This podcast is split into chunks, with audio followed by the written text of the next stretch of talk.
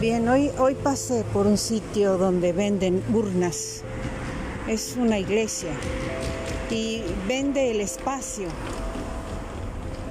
para que la gente vaya y deje ahí a sus difuntos. Les cobran renta porque sus cenizas estén en un lugar. Juan 11, versículo 25, algo así. Dice, el que crea en mí vivirá aún después de, muerto, algo así. Ustedes, los que saben de la Biblia, podrán decirlo textualmente, pero la idea es esa. Pero vivir para, para qué? Para, para que la iglesia te cobre una cantidad por tener las cenizas de tu difunto en un lugar, la parte material de tu difunto en un sitio. No, no creo, ¿no? El que crea en mí, si lo dijo el Nazareno, y el Nazareno hablaba por todos nosotros, los que creamos en los humanos, podremos seguir después de la muerte aportándoles algo desde el sitio donde nos encontremos como luz. Ahí, sí tiene sentido, ¿no?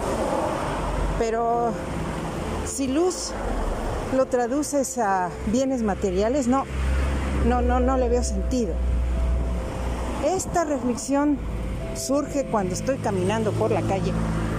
Obvio, ya oyeron los ruidos de los carros.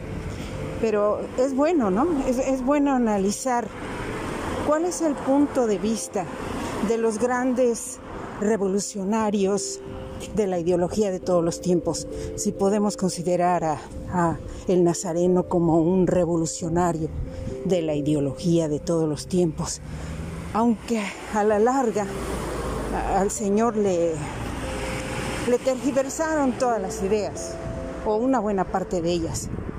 En realidad él nunca escribió, aparentemente nunca escribió.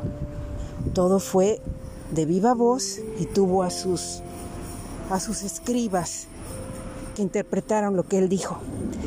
Después esos escribas pasaron a manos del medievo y el medievo dijo, ah, no, espérate, esto, esto sí y esto no, ¿no? Es bueno analizarlo, ¿no creen? Yo pienso que es fundamental analizar la realidad. Por ahí también decían, el que conozca la verdad será libre. Pues depende de qué verdad y depende de qué libertad. Bueno, es simplemente un análisis que les dejo el día de hoy. Les mando un saludo muy grande y claro, soy Ariadne Gallardo.